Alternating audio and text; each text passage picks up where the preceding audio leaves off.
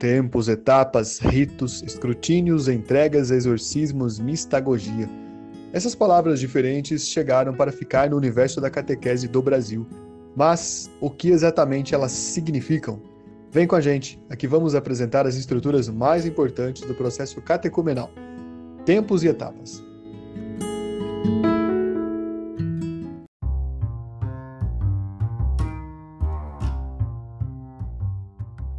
Queridas fadas sensatas, preparadas para mais uma formação? Então, acompanhe agora na Rádio Catequese Iniciação à Vida Cristã Tempos e etapas do processo catecumenal.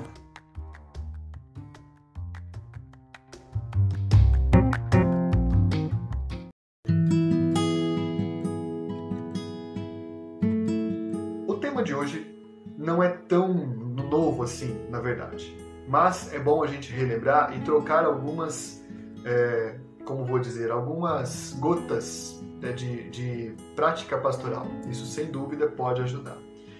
O tema de hoje, então, é os tempos e as etapas do processo catecumenal. Ontem a gente falava de como é, como é difícil para a catequese em geral mudar algumas coisas, porque é uma questão de mentalidade. Mas por que, que a gente dizia isso ontem? Porque é uma questão de cultura. O que, é uma questão de cultura?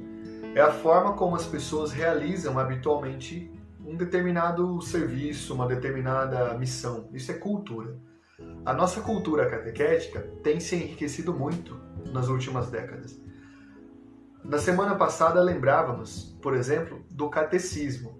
E a minha amiga Bia Della mandou aqui na, no, na, na mensagem particular o catecismo daquele tempo, que era o pequeno catecismo da doutrina cristã. Ela tem um exemplar até hoje, que ela ganhou da avó dela.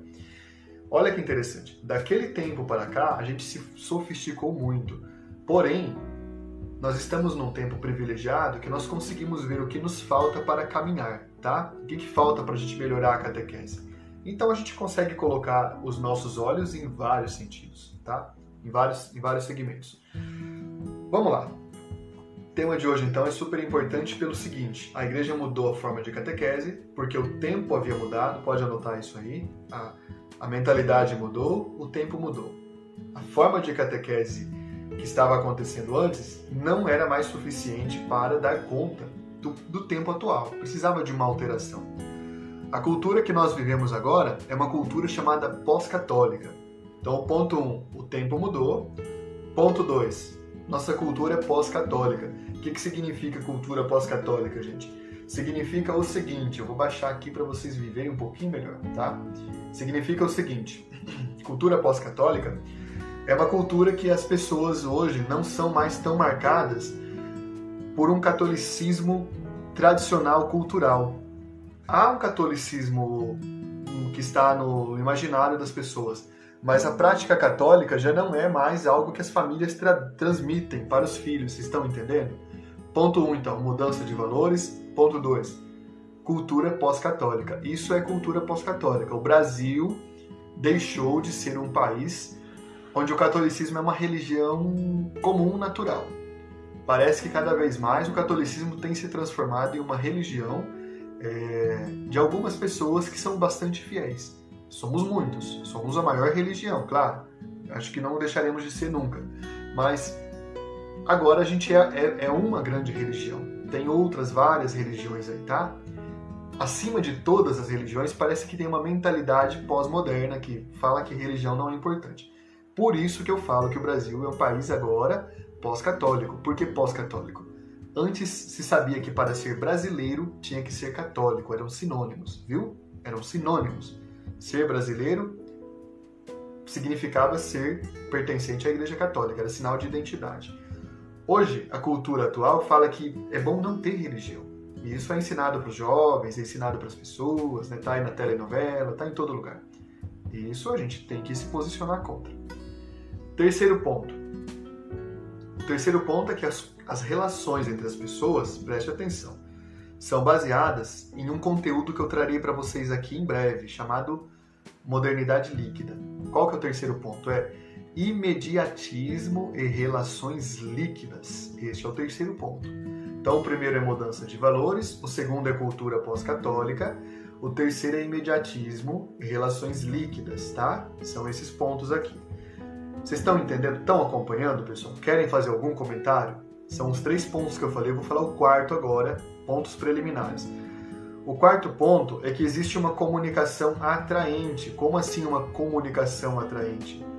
A comunicação, queridos, é atraente tanto do, do, do, lado que puxa as pessoas para fora da religião, principalmente os mais jovens, quanto também a comunicação católica se tornou visualmente mais, é, mais presente. Então a gente fez um contraponto.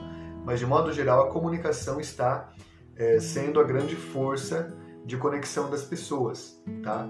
E a religião, que historicamente, pelos milênios, sempre foi a grande comunicadora, hoje precisa se repensar nesse cenário.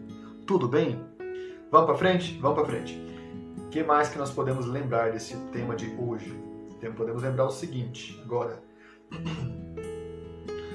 Como igreja, a gente tem que se posicionar. E como igreja, quando a gente olha para esse conjunto de coisas que eu falei, a primeira coisa que a gente começa a perceber é que a comunicação, a evangelização não está eficiente. Significa, queridos, que de alguma forma a nossa evangelização não foi eficiente para um jovem. Talvez uma outra proposta foi mais interessante. Ou talvez até uma desconstrução da proposta acabou pesando mais. O que, que indica isso? Indica que agora pode anotar esse quinto ponto. Nossa comunicação está precária. Anotou, anotou o quinto ponto? Que a comunicação nossa está precária. Esse é o quinto ponto. Está precária na catequese, na evangelização, em tudo. Como precária? Ela nem sempre comunica da melhor forma. Agora, com a pandemia, a gente viu o grande número de paróquias que não tinha PASCOM, que não tinha canal aqui nas plataformas de vídeo, que não tinha página, um monte de paróquia com todo tipo de rede social desatualizada. Eu também dou formação para a Pascom, não é? Porque também trabalho com a comunicação e eu fico surpreso quando eu tenho que fazer esse tipo de constatação. É, é, é uma comunicação precária, gente, né? É uma comunicação precária. Vamos para frente então, pessoal? Mais um ponto aqui, ó. Esse ponto já está tudo dentro do que nós queremos também. Sexto ponto temos dificuldade em iniciar a vida cristã. Como assim dificuldade em iniciar a vida cristã? Parece que mais a gente consegue atrair as pessoas que já estão de alguma forma numa família católica do que atrair aquelas, sobretudo jovens, que não tiveram uma educação católica. O que, que eu estou dizendo? Eu estou dizendo que nós estamos tendo que repensar, nós precisamos repensar a nossa missão, porque lá no começo do catolicismo, a gente era capaz de atrair as pessoas pelo testemunho. A gente conseguia fazer as pessoas virem para a Igreja Católica lá no século I, século II, todos os, os primeiros séculos, pela atração. O que foi que mudou, gente? Nós não somos mais uma, como dizem aí o pessoal, uma placa de igreja. Nós não somos isso. Nós somos a comunidade fundacional. A Igreja de Jesus subsiste na Igreja Católica. Ela é a Igreja Católica. Vocês estão entendendo?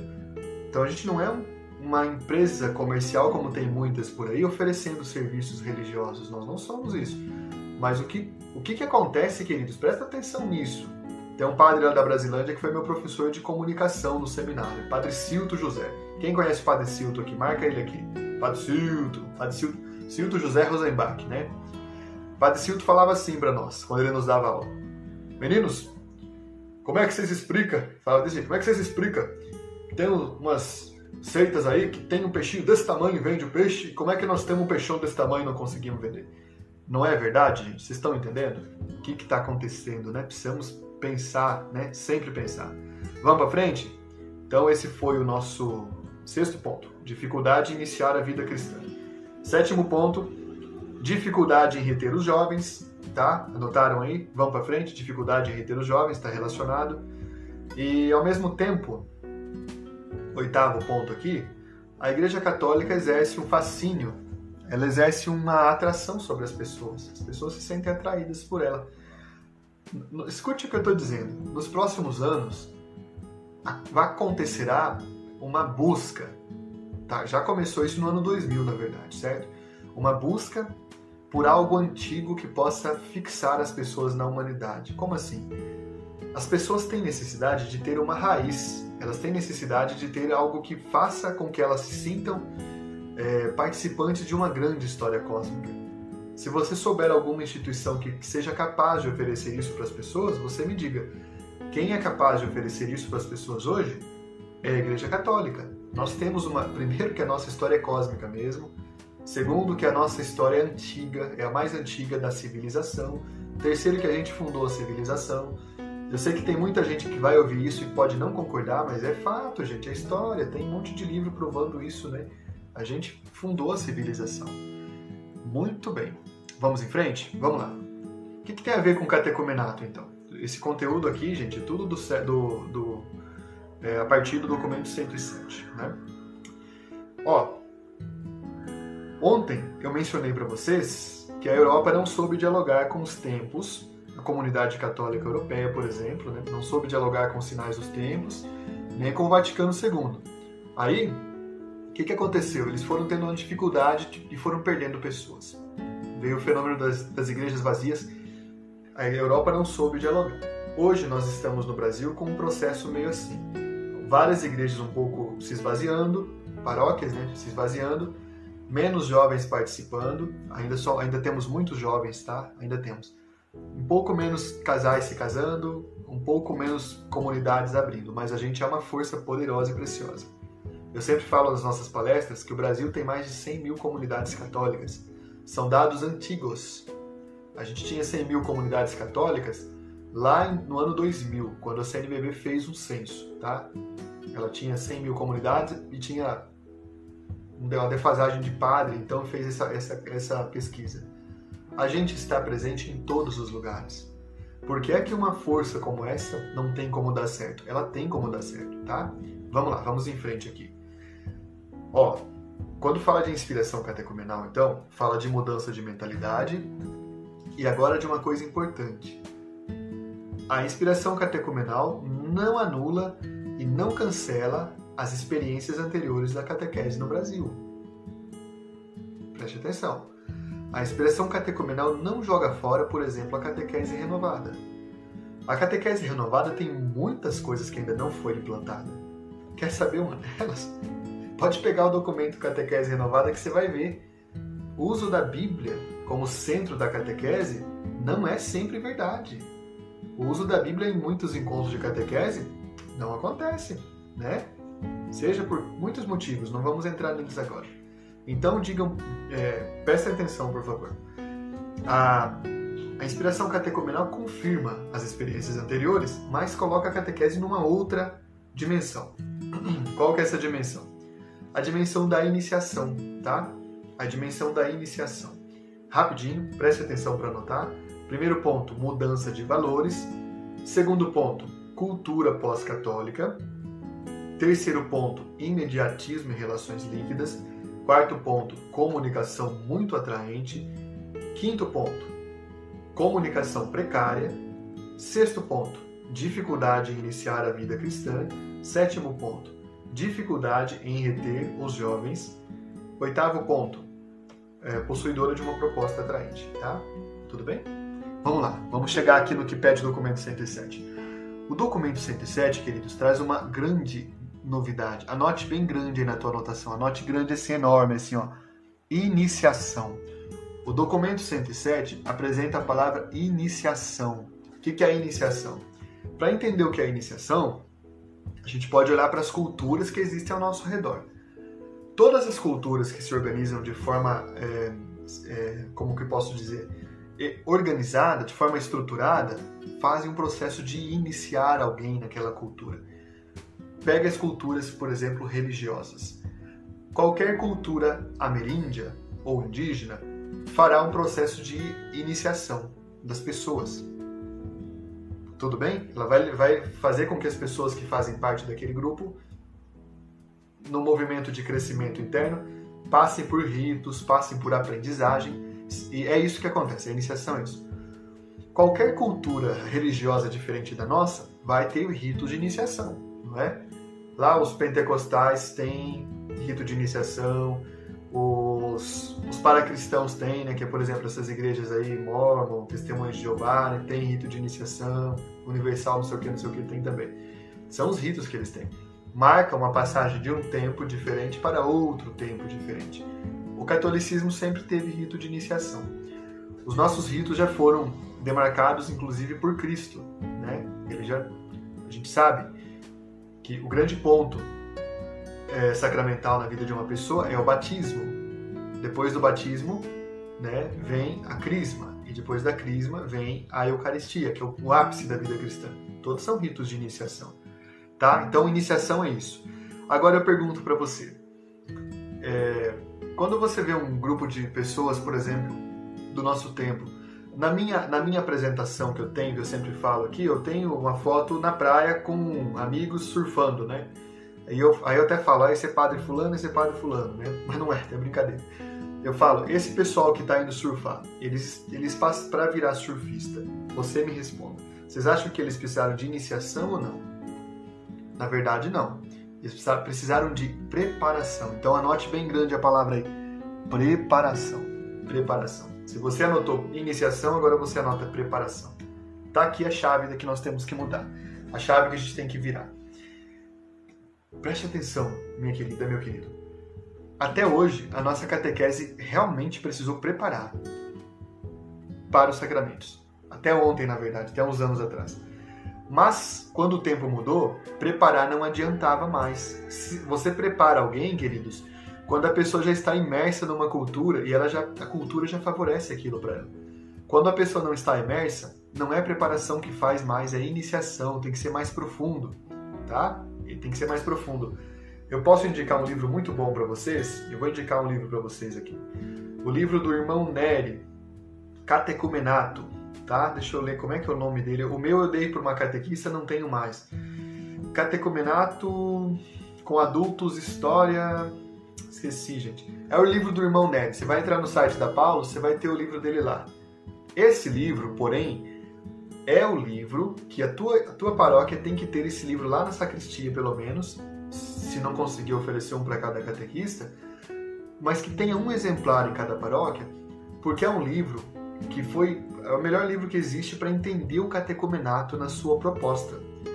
O irmão Nery faz um apanhado histórico, é o melhor apanhado histórico que eu já vi, né, como historiador, como catequista, sobre o catecumenato, e ele coloca a, a aplicação do catecumenato. Ele escreveu para adultos, mas serve para todos nós termos uma base, tá? Então há uma diferença, gente, entre preparação e iniciação. Há uma diferença muito grande.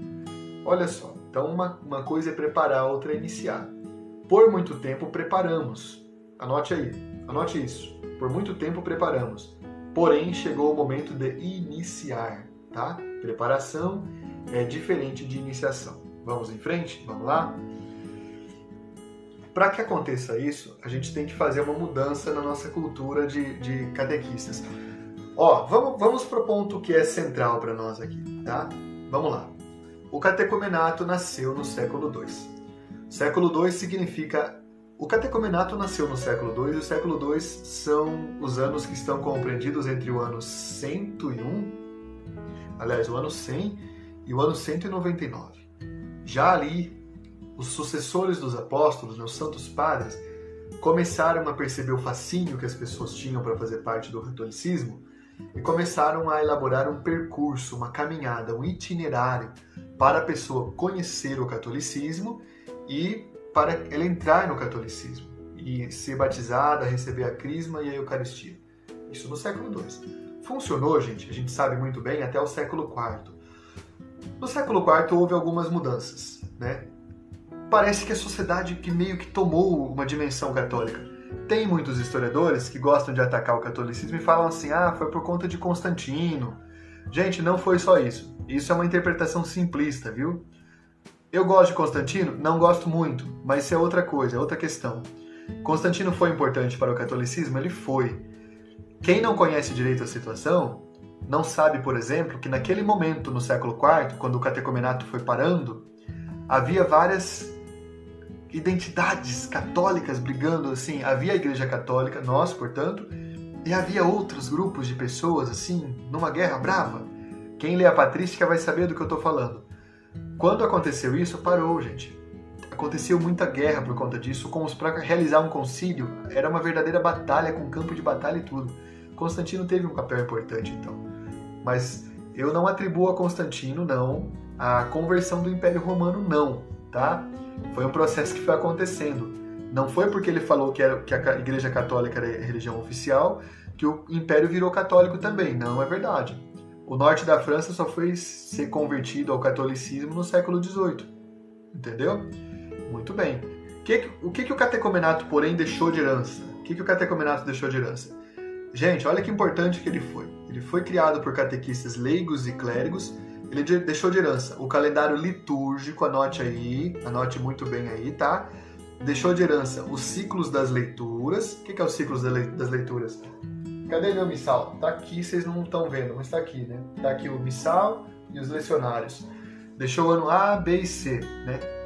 Como ciclos, uh, uh, corrigindo a informação. Ele estruturou o primeiro ano A. Ano B e C são conquistas posteriores, mas ele que pensou. Ele deixou, por exemplo, a quaresma como base para a preparação dos catecúmenos, ele deixou os ritos, muita coisa interessante, tá? Então, essa, essas heranças foram tão impactantes do século terceiro e do século IV para, para o resto da história da igreja, que a gente falou, olha, o catecumenato foi algo muito importante, muito diferente, a gente precisa resgatar essa riqueza. E não é que dá certo? Anote agora então. O catecumenato, é, eu falei errado que não é ano A, B e C, só o ano A, na verdade, que é o mais antigo, né, gente? O catecumenato é dividido em quatro tempos e três etapas. Anote isso. Eu sei que você já sabe, mas o catecumenato é dividido em quatro tempos e três etapas. Tanto que amanhã nós vamos falar sobre dois tempos importantes do catecumenato, tá? Que eu acho que são essenciais e dá um trabalho e dá um nó para as catequistas, para as equipes resolverem. O primeiro tempo chama-se pré-catecumenato ou querigma, tá? Esse é o nome do primeiro tempo. Cada tempo tem uma característica diferente. Se antes a nossa catequese usava assim, primeiro semestre, segundo semestre, ou primeira etapa, segunda etapa, isso é uma forma escolar de ser, né? A gente está dizendo, está deixando fora isso, a gente não está usando mais essa nomenclatura. Talvez alguma diocese ainda use, mas a CNBB pede para a gente não fazer mais isso. O catecumenato estende diante de nós um cronograma. Vamos pensar que a maior parte das dioceses tem entre 2 e 3 anos de é, de caminhada catequética, é o catecumenato. E esse catecumenato está dividido então entre quatro tempos e três etapas. Quatro tempos e três etapas. A duração delas é diferente, não é, não é igual. Quando fala etapa aqui, não é etapa no sentido anterior. Etapa aqui é uma palavra que nós usamos no sentido francês. Em francês, etapa significa parada. O que é uma parada? Tempo para parar é o tempo para parar para refletir. Nas etapas acontecem as grandes celebrações, que são três, três etapas, três celebrações. E aí passa-se para o tempo seguinte. É isso, gente. Vai ficar claro, vai ficar claro para vocês. Quatro tempos e três etapas. Ficou claro isso? O primeiro tempo se chama catecumenato, pré-catecumenato ou querigma. É isso que é o nome do primeiro tempo. O que, que acontece nesse tempo é diferente do tempo seguinte, chamado catecumenato, que é o tempo mais longo. Se o pré-catecumenato é curto, o, o, que, o catecumenato é, é longo, é o maior tempo que tem, tanto que ele deu o nome para todo o processo. E depois tem o tempo da iluminação e purificação, que coincide com a quaresma, tá? Tem diocese que faz fora da quaresma? Pode? Pode, gente, mas puxa vida. No Brasil não tinha a inspiração catecumenal. Agora que a gente tem, vamos tentar, eu, opinião minha, né? Vamos tentar seguir o Rica, como o Rica pede, tá aqui o Rica, né? Porque a gente tem a chance de fazer da melhor forma possível desde o começo. Para que adaptar algo que não, que não existiu? Vocês estão entendendo o que eu estou falando? Né? Vamos lá. É, deixa eu ver aqui o que, que eu digo para vocês. E o último tempo, o último tempo se chama mistagogia. Vamos lá então. É, os quatro tempos são: primeiro se chama pré-catecumenato ou querigma. O segundo tempo se chama catecumenato ou catequese, tá?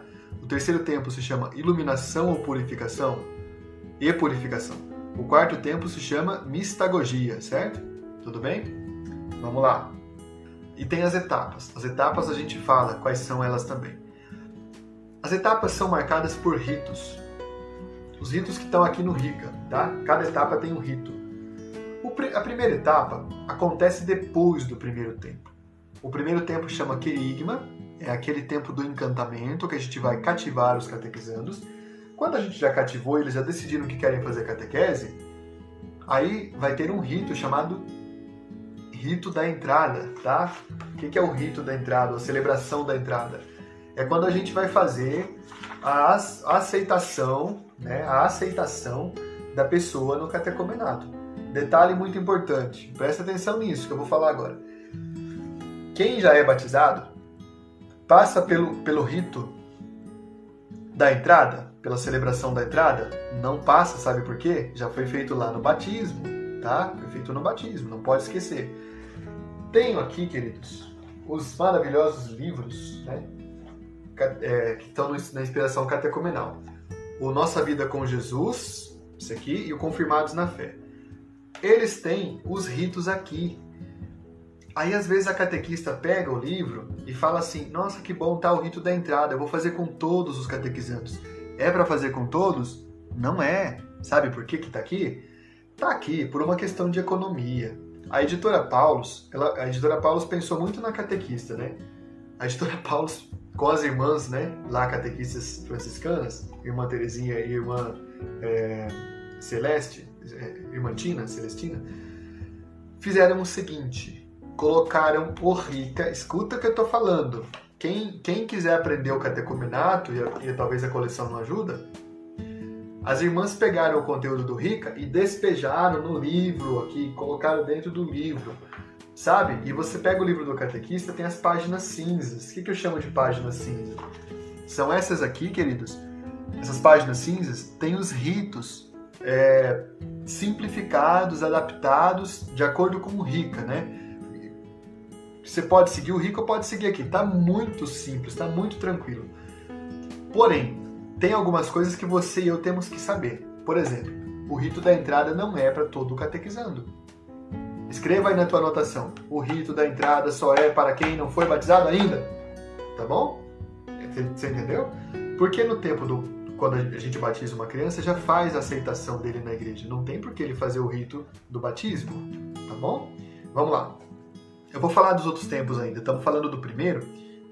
Então acontece o tempo do querigma, em seguida acontece a primeira etapa, chamada é, admissão. Mas escuta aqui, isso então eu tenho uma turma de catequizandos de Eucaristia ou de Crisma e eu é, preciso fazer uma entrada deles lá na igreja, como manda, tudo certinho. Como é que eu vou fazer? Eu vou fazer só com quem não é batizado? Com uma criança que veio de uma outra igreja, que não é reconhecido o batismo? Como é que eu vou fazer? Não, queridos. Pode fazer uma celebração, tá? Pode fazer uma celebração que não é essa do Rica. O que, que as paróquias fazem? É, se não vai fazer, então, o rito do Rica, vai, vai fazer o que com essas crianças? Faz uma celebração. Geralmente é nessa celebração que acontece a entrega da Bíblia, tá? aí faz a entrega da Bíblia na Eucaristia, depois vai fazer a entrega da Bíblia na Crisma de novo? Não faça isso. Na entrega da, na, a entrega da Bíblia é uma só. Senão a mensagem que você e eu tamo, estamos passando para os catequizandos e para a comunidade é que a Bíblia é uma coisa que meio que descartável, vai ter outra entrega lá. Não, gente, é uma só. A entrega da Bíblia pode ser a grande substituição aí para se você tem uma comunidade que os catequizandos são todos batizados. Tá bom? A palavra catecúmeno significa alguma coisa para você? O que, que, você acha? Catecúmeno é quem nunca recebeu batismo nem sacramento nenhum, tá? Entenda isso que a gente vai caminhar bastante. Vamos avançar um pouquinho. Não se preocupem se, se alguma coisa aqui ficar um pouco assim pesada ou um pouco nebulosa. Não se preocupe. Ainda a gente pode oferecer muito conteúdo sobre isso. Dá pra gente falar várias vezes sobre isso, tá? Até vocês ficarem craques. Se vocês quiserem é, uma boa, uma boa, um bom, uma boa compreensão, mesmo que a tua diocese use outro livro, eu recomendo compra um desse aqui do catequista para você entender. Esse é o de Eucaristia, é baratinho. Ou um desse aqui de Crisma, Só para você entender, tá? Pra você entender como é que dá o processo. Eu tenho todas as coleções das outras editoras também aqui na frente, nessa, nessa estante aqui. Só que eu, eu, com todo respeito a elas, não é competição, não é nada, mas essa aqui tá muito clara, viu, gente? Muito clara mesmo, né? Enfim, vale a pena. Vamos avançar? Ó, segundo tempo é o tempo do catecumenato. Se no primeiro tempo é um tempo, o que, que a gente faz no primeiro tempo? A gente encanta os catequizandos. O primeiro tempo é como, como se fosse um namoro. Você vai encantar os catequizandos. No primeiro tempo, tem a figura do introdutor. O introdutor está previsto no RICA. O introdutor é um catequista? Não é um catequista, preste atenção. O introdutor é uma pessoa escolhida na comunidade para fazer a, a, vez ou fazer a ponte né, entre a pessoa e a comunidade. Ao mesmo tempo, o introdutor é uma figura que lembra o padrinho. Ele é o padrinho? Não. Mas ele é uma figura que lembra o diretor espiritual, o orientador espiritual. Entendeu, pessoal? Isso, essa é a figura do introdutor. Ele é um catequista? Não é um catequista. O introdutor é um ministério, é um ministro novo, uma ministra nova que nós temos que ter na nossa comunidade, tá? O introdutor é fantástico. O introdutor faz o quê? Ele faz o acompanhamento do, cate, do catecúmeno ou do catequizando que entra aí no, no, no querigma personalizado. Lembra que eu sempre falo da catequese personalista? É isso. Sou eu que estou falando do introdutor? Não, gente, é o Rica, tá? O Rica pede essa figura. O introdutor dá os encontros? Gente, diria que onde é possível, o introdutor faz acompanhamento pessoal com cada catequizando. Na nossa paróquia, a gente tem então o introdutor. É, a gente testou algumas opções. Em outra paróquia que eu atuava antes, eu pedi que os meus crismandos que estavam acabando o processo fossem os introdutores das crianças da Eucaristia. Gente, como deu certo isso? Essa ponte, essa conexão. A gente pegou quem estava lá no, na última ponta, no, no último tempo, chamada mistagogia, e conectou com as pessoas, com as crianças que estavam começando ali no primeiro tempo do querigma. Como deu certo isso? O que foi de vocação catequista, de catequistas que surgiu aí, né, de introdutores também, que é outra vocação, tá? O que, que faz no primeiro tempo, então, no querigma? Estamos falando do primeiro tempo ainda. No primeiro tempo, você não vai dar uma catequese sistemática, tá? Formação sistemática. Você pode fazer recursos, o itinerário está aqui atrás de mim em algum lugar. O itinerário catequético sugere que a gente faça a festa da inscrição. Eu não gosto, é, não gosto muito da, da, expressão inscrição, mas faça aí, não, não, tem problema. Eu falo, aqui a gente fala a festa do acolhimento, tanto faz. O que, que é esse, esse evento? É um evento para que a gente não faça como em escola, que a pessoa vai lá se matricular na, na aula. Não. Tem paróquia que antigamente tinha, né? Colocava a faixa assim, inscrições da catequese aberta. Não, gente, isso é catequese escolar, não pode fazer isso, não faça esse tipo de coisa. Hoje, as paróquias usam esse recurso que está no itinerário chamado Festa do Acolhimento ou Festa da Inscrição. Como é que é? Anuncia nas redes sociais, tem paróquia que põe carro de som nas ruas, com trio elétrico. Em Ribeirão Preto tem um elemento chamado carreta furacão, e eu fiquei sabendo que uma paróquia lá usou a carreta furacão para chamar as crianças para catequese. Olha que legal. Vocês sabem o que é carreta furacão, gente? Mas a festa da inscrição tem outra dimensão. Ela mobiliza as forças vivas da comunidade para trazer crianças, adolescentes e jovens para fazer catequese. Tá, o que, que faz na festa da inscrição? É uma festa mesmo, uma festa mesmo. Aqui na nossa paróquia a gente organiza uma cristoteca. Você sabe o que é cristoteca? Quem foi do tempo da cristoteca? Adolescente gosta, né?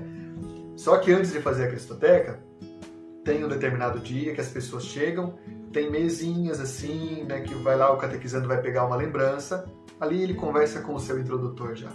É uma entrevista, mas ele não sabe, tá? E não parece uma entrevista.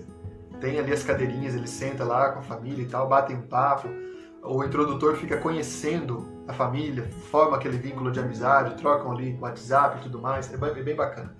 Cria-se um vínculo de, de, de praxe, assim. É diferente do que antes fazia.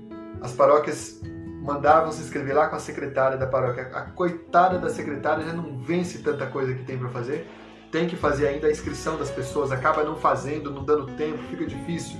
O que mais que faz no tempo do querigma? O tempo do querigma é curto. Ele dura dois meses, três meses, tá? Note isso aí. No tempo do querigma, leve os teus catequizandos, isso você vai fazer junto com os introdutores, né? Algum pai, alguma mãe, leve-os a fazer atividades diferentes. Atividades focadas na evangelização. O que, que, por exemplo, em Campinas, algumas paróquias fazem?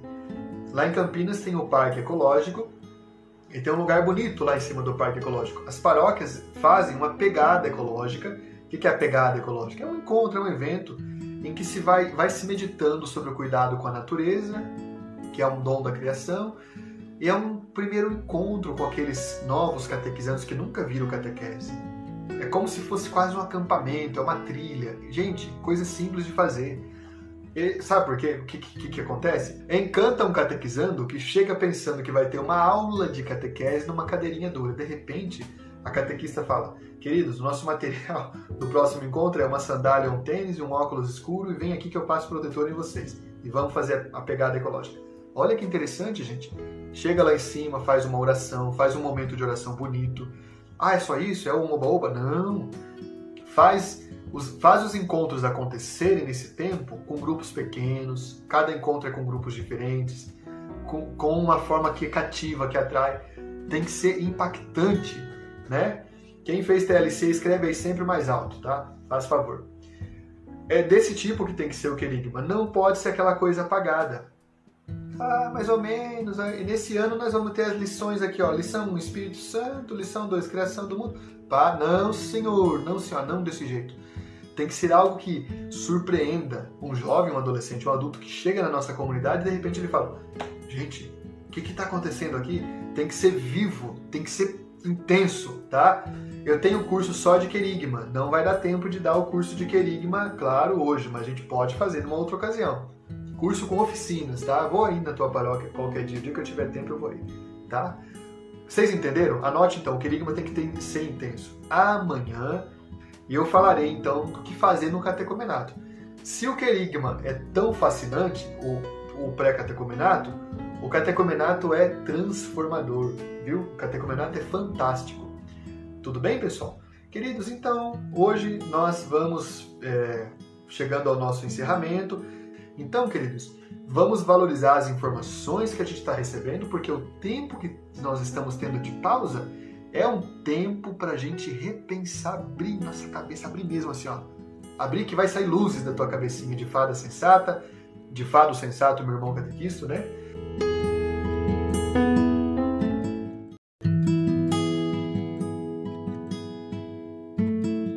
Há décadas que tentamos mudar nossa catequese e abandonar o padrão escolar. A divisão em tempos e etapas pode nos ajudar muito a superar essa antiga forma de catequese, mas sabe o que pode ajudar ainda mais? Você compartilhar este conteúdo com as pessoas, com as catequistas que você conhece. Compartilhe a Rádio Catequese. Um abraço.